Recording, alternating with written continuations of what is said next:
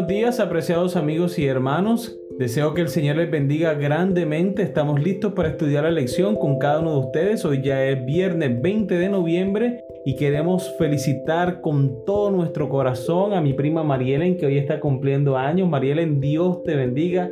Gracias por estudiar con nosotros todos los días la lección de escuela sabática. Dios te bendiga. Prima, feliz cumpleaños, que Dios te guarde y te regale muchísimos años más de felicidad, salud y mucho amor. Así que en este día, día de preparación, un día especial, preparemos también nuestro corazón para estas horas preciosas que están por llegar y que tanto anhelamos durante la semana. Así que vamos a empezar con ustedes, Stephanie Franco y Eric Colón. Bienvenidos.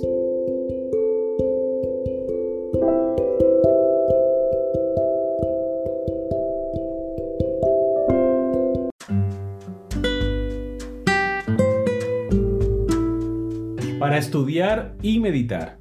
La Gran Comisión Evangélica, como está en Mateo capítulo 28 versículos 18 al 20, puso en marcha un notable movimiento religioso en todo el mundo. Aquí unos pocos apóstoles o misioneros, las dos palabras significan lo mismo, los que son enviados, recorrieron todo el mundo y reunieron alumnos, los convirtieron en discípulos, los llamaron a creer en Jesús, los bautizaron y procedieron a enseñarles todas las cosas que Jesús les había mandado. La imagen es la de cristianos convertidos de todo el mundo, que representan diferentes culturas y hablan diferentes idiomas, que salen de las aguas del bautismo solo para ingresar en una escuela y comenzar su educación. Esto no es de extrañar, ya que todavía tienen mucho que aprender. La razón por la que los cristianos siempre están aprendiendo no es solo por curiosidad intelectual, el afán de dominar el conocimiento, sino porque la vida y la fe cristianas imprendan cada rincón de la vida diaria. Hay mucho que aprender. Debido a esto, las cartas del Nuevo Testamento contienen tanto la proclamación sobre Jesús, a veces el Nuevo Testamento utiliza la palabra querigma para esto, como la educación en todas las cosas que los cristianos tienen que aprender, a veces el Nuevo Testamento la llama didache, podemos ver un buen ejemplo de proclamación en 1 Corintios capítulo 2 versículo 2, mientras que la educación comienza en 1 Corintios capítulo 4 y continúa de tanto en tanto en el resto de la carta. ¿Qué es lo que los cristianos tienen que aprender? Trabajo, descanso, cuestiones sociales, relaciones comunitarias, iglesia y adoración, economía, filantropía, relaciones con las autoridades, asesoramiento, sistemas familiares, relaciones matrimoniales y crianza de los hijos, comida y su preparación, vestimenta, incluso envejecer y prepararse para el final de la vida, tanto la vida personal como la vida en este mundo. Ser cristiano significa aprender algo sobre todas estas cosas y más. Comprenderlas no es algo que suceda naturalmente, hay que aprenderlas. Muy bien, hemos llegado a las preguntas, preguntas para dialogar. ¿Cuán importante es la obra educativa para la misión de la iglesia? Yo pienso que es muy importante porque de esta manera no simplemente transmitimos el conocimiento de nuestras creencias y principios, sino que los chicos, los adolescentes, los jóvenes se pueden educar en un ambiente que honra y glorifica el nombre de Dios esto es muy importante para que los principios de las palabras de Dios se puedan enseñar en un ambiente donde los estudiantes se sientan seguros de compartir su fe, de practicar su fe diariamente y cuando ellos tengan que enfrentarse a la tentación y a la prueba, puedan estar firmes con sus principios, con sus bases sólidas en la palabra de Dios, ellos puedan responder con un escrito está, ellos puedan estar tan fundamentados en la palabra de Dios y en una vida de experiencia de comunión con Cristo que puedan mantenerse firmes y fieles ante las pruebas. Del mismo modo como lo hicieron Ananías, Miselías, Arías, los tres amigos de Daniel. Ellos fueron educados en Jerusalén bajo el temor de Jehová, aprendiendo los principios de su santa palabra. Cuando salieron, digamos, cambiando un poco la historia, salieron del colegio a la universidad de Babilonia, fueron tentados. Y allí todos esos principios que aprendieron en el colegio, en la escuela, en su casa, en la iglesia, les sirvió para mantener su integridad a la palabra de Dios. Amén.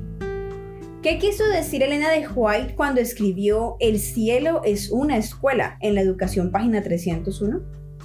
Pues partiendo de la idea de que Jesús es nuestro maestro, luego entonces el lugar donde Jesús está, que es el cielo, entonces vendría a ser la escuela, el escenario de aprendizaje. Ahí estaremos delante de la presencia del Señor y no hará falta que le hagamos preguntas, porque ¿quién querrá interrumpir al Maestro Jesús cuando esté enseñando? Yo creo que ninguno, vamos a estar extasiados escuchando cuánto tiene para enseñarnos. Además, este maestro tiene la habilidad de leer el pensamiento de las personas. Así que antes de que podamos formular alguna pregunta, él ya está retomando el tema. Así es. Muy bien, vamos con la última pregunta. Vuelve a leer 1 Corintios capítulo 2 versículos 1 al 16. Observa lo que dice Pablo acerca de lo que Dios nos revela mediante la iluminación. Piensa en su declaración de que los gobernantes y la sabiduría de la época perecen. Si él pudo decir eso en aquel entonces, ¿qué decir de parte de la sabiduría de nuestra época también? Primera de Corintios capítulo 2 versículo del 1 al 16.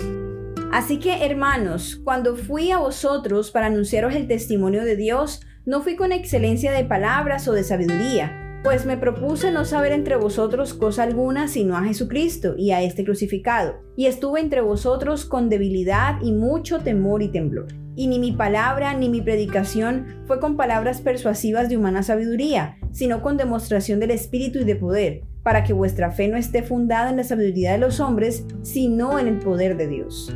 Sin embargo, hablamos sabiduría entre los que han alcanzado madurez y sabiduría no de este siglo, ni de los príncipes de este siglo que perecen más hablamos sabiduría de Dios en misterio, la sabiduría oculta, la cual Dios predestinó antes de los siglos para nuestra gloria, la que ninguno de los príncipes de este siglo conoció, porque si lo hubieran conocido, nunca habrían crucificado al Señor de gloria. Antes bien, como está escrito, cosas que ojo no vio ni oído oyó, ni han subido en corazón de hombre, son las que Dios ha preparado para los que le aman. Pero Dios nos las reveló a nosotros por el Espíritu porque el Espíritu todo lo escudriña, aún lo profundo de Dios. Porque, ¿quién de los hombres sabe las cosas del hombre sino el Espíritu del hombre que está en él? Así tampoco nadie conoció las cosas de Dios sino el Espíritu de Dios. Y nosotros no hemos recibido el Espíritu del mundo, sino el Espíritu que proviene de Dios, para que sepamos lo que Dios nos ha concedido, lo cual también hablamos no con palabras enseñadas por sabiduría humana, sino con las que enseña el Espíritu, acomodando lo espiritual a lo espiritual. Pero el hombre natural no percibe las cosas que son del Espíritu de Dios, porque para él son locura, y no las puede entender, porque se han de discernir espiritualmente. En cambio, el espiritual juzga todas las cosas, pero él no es juzgado de nadie. Porque, ¿quién conoció la mente del Señor? ¿Quién le instruirá? Mas nosotros tenemos la mente de Cristo. Muy bien, recordemos la pregunta.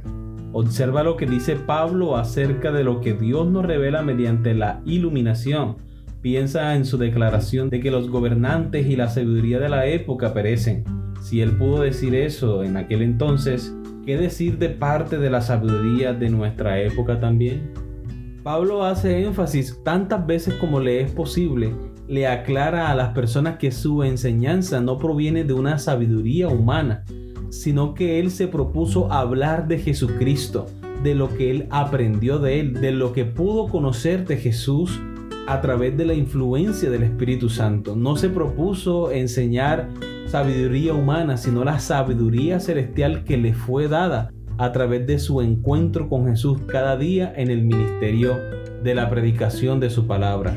Así que vemos que esta sabiduría es el conocimiento de Dios y su voluntad para nuestra vida. Que dicho sea de paso, en última instancia es lo que verdaderamente importa. Porque si nosotros estamos aprendiendo aquí es para vivir eternamente con Cristo en el reino de los cielos. Cualquier educación que no nos prepare para tener un encuentro con Jesús, entonces carece de importancia. Amén. Muy bien, queridos amigos y hermanos, hemos llegado al final de nuestra lección. Esperamos ha sido de gran bendición para ustedes como lo ha sido para nosotros. Les esperamos mañana para una nueva lección. Que Dios les bendiga.